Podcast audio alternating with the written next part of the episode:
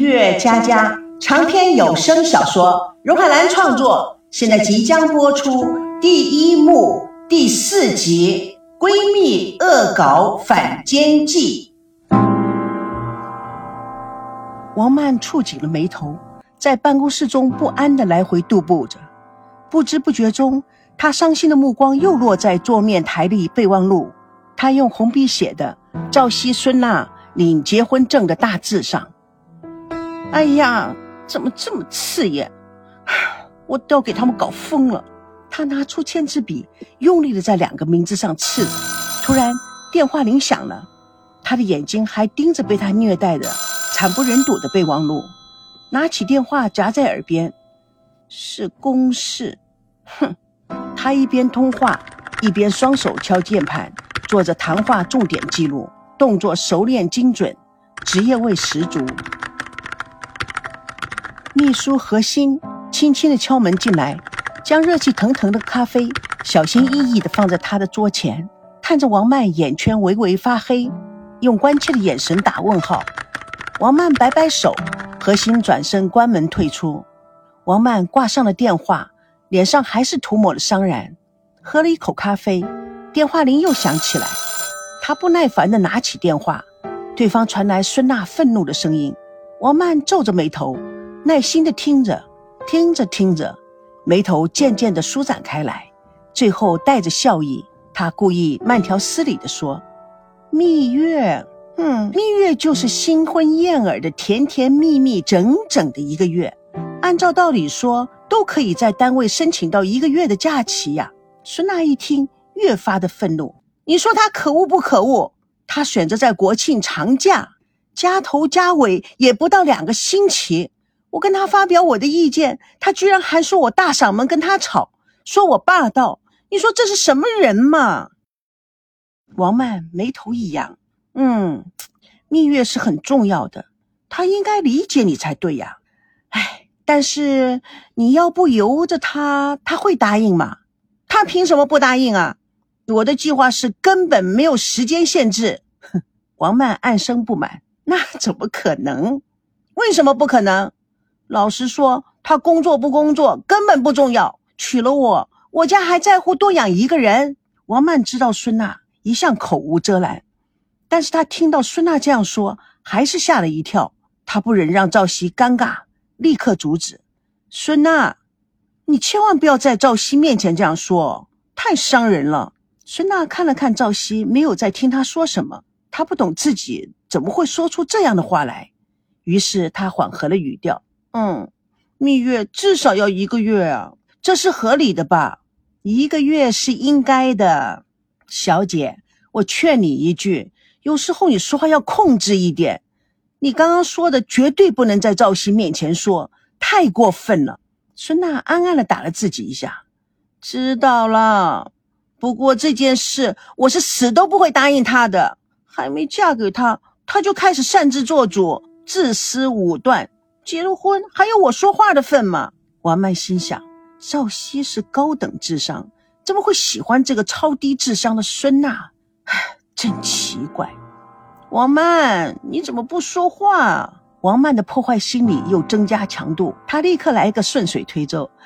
是啊，有些事是不能由他的。退一万步讲，即使你答应了，你爸妈也不会答应啊。你是他们的独生女，掌上明珠，这么大的事这么草率了事，你让他们的脸往哪搁啊？孙娜又开始燃起怒火。你说的一点不错，他就算不为我考虑，也要为我家人考虑吧？你知道，我老爸常说商场如战场，多少只眼睛都盯着他呀。真没想到赵熙是这样的一个人，在决定之前都不带商量的，太不尊重我家了吧？王曼望着备忘录，眼睛中发散着希望的光芒。哼，完全正确。男人啊，认为这个女人已经到手了，他们的男权心态啊就会暴露无遗。孙娜恍然大悟，一点不错，大男人主义。王曼故意叹了口气，唉，我这么说只是为你打抱不平罢了，其实也不会产生什么作用的。你呀，还是跟赵熙好好的商量商量。不过，婚姻是长久之计，什么事情啊，一开始就把规矩立好是最重要的，否则啊，后患无穷。哎呀，一点不错，一点不错。我妈昨天晚上也这么说的。哦，OK OK，不多说了，拜拜。哎，等一下，王曼慎重的嘱咐，但是你不要忘了说话的艺术啊。孙娜急急忙忙的说了一句：“知道啦。”王曼轻轻的放下了电话。哼，你说要登记就要去登记，你说不办证就不办。你说度蜜月就应该几个月？任性跋扈，不可一世！你难道不知道赵熙这几个月是他事业上的转折点？他公司有很大的人事调动，他在名单上排的是第一位。这样的关键时刻还答应你去办证、去度蜜月？哼！你懂事的话就应该非常高兴才对，反而跟他大吵大闹。切！你这个目中无人的家伙！他拿起咖啡，走到窗边，看着远远的严重堵塞的立交桥，真不知道赵熙看上他哪一点。他想着想着，对着落地窗大叫：“赵熙，你这个笨蛋，为什么不睁大眼睛？你这么有才华的人，却浪费在一个完全不懂你的人的身上。”何心坐在外面叹口气，摇摇头。唉，在爱的面前，谁都不聪明。还在民政局的孙娜中了反间计，被闺蜜王曼火上浇油，不知道哪里来的一肚子气，挂掉手机，劈头盖脸像机关枪一样，炮火充足的扫向朝夕。全世界人都知道的道理，你都不明白，我没有办法想象将来如何要忍受你一辈子。算了算了，我的时间到了。我要去上节目去了，再见。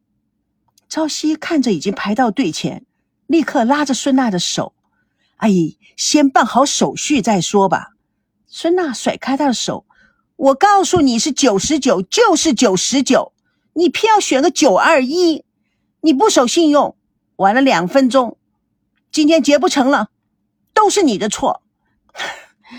你看我说是要第七次吧，甚至第八次。”第九次，孙娜，咱们就鼓起勇气办完了就算了，这样啊也不会想太多，多累呀，多累呀！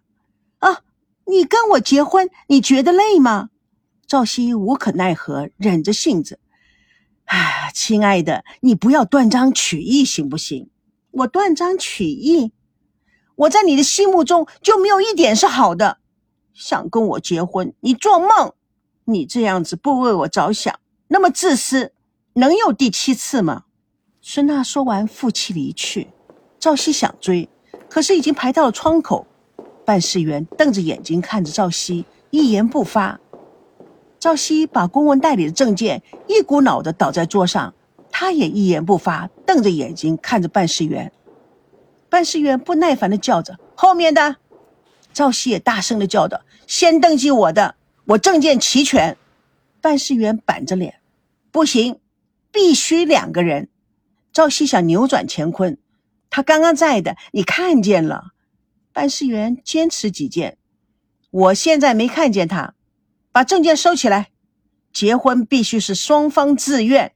排在赵熙后面的一对情侣挤上来，赵熙见状用身体挡开，男人生气的要跟赵熙争吵，女人拉住他。小声的说：“算了算了，这个人也怪可怜的，都到了这里，你想看那个女的还变卦。”情侣的声音虽然很小，但还是被赵熙听到，让他非常的尴尬。他愿意的，只不过是耍孩子脾气呢。哎呀，没事，他老是这样，一会儿就好了，说不定啊，他马上就回来了。嗯，那你就晚点再来吧。不过还有三百三十一分钟，我们就下班了。赵熙垂头丧气地离开了队伍，队伍的人都看着他们吵吵闹闹，又一前一后的离开。办事员看着赵熙离开，摇摇头，对另外一个窗口的同事说：“这对活宝啊，我认识他们的，这是第五次哦，不对不对，是第六次来登记了。每一次啊，那个女的都临阵脱逃，这个男的也真可怜。哼，真不知道那个女的是什么来头。这个男的总是低声下气的。要是啊，他是我的朋友的话，我一定劝他算了。这个女的，她怎么惹得起？切！哎，下一个。蜜月佳佳为爱而歌，主播荣海兰与亲爱的朋友空中相约，下次共同见证第一幕第五集 TV 烧饭被开了。